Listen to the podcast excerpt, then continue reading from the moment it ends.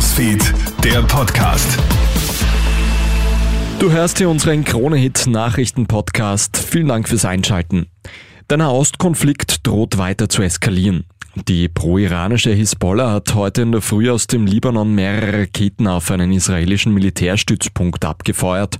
Der Konflikt droht sich jetzt also auch in den Norden auszuweiten.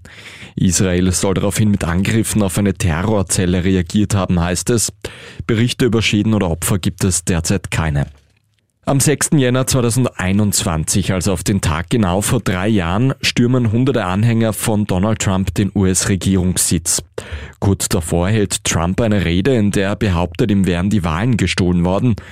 Gestern attackiert dann US-Präsident Joe Biden seinen Kontrahenten scharf dafür. Trump sei bereit, die Demokratie zu opfern, um wieder an die Macht zu kommen. Der Republikaner behauptet ja auch heute noch, dass ihm die letzten Wahlen gestohlen wurden. Trump kämpft seither mit juristischen Problemen. In Umfragen schadet ihm das aber nicht. Trump führt derzeit vor Joe Biden.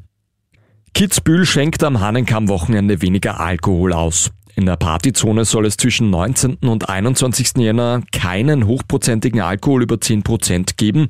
Die Stadtregierung will somit diverse Alkoholexzesse der letzten Jahre verhindern. Die Alkoholregelung gilt von der Innenstadt bis zum Bahnhof. Nicht davon betroffen sind Gaststätten. Und Österreichs Riesentorläufer müssen heute erstmals ohne Teamleader Marco Schwarz an den Start. Schwarz hat sich ja am Knie verletzt und fällt den Rest der Saison aus. In Adelboden wollen heute aber auch Manuel Feller, Stefan Brennsteiner und Co. ihr Können unter Beweis stellen.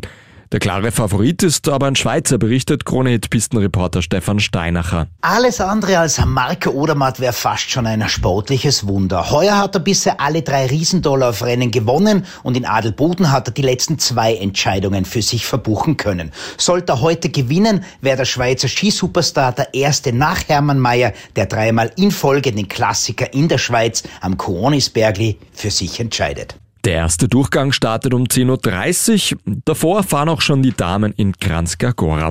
Das war der Kronit Nachrichten Podcast. Vielen Dank fürs Einschalten. Ein weiteres Update. Das gibt's dann wieder am Nachmittag. Einen schönen Tag noch. Krone Hits, Newsfeed, der Podcast.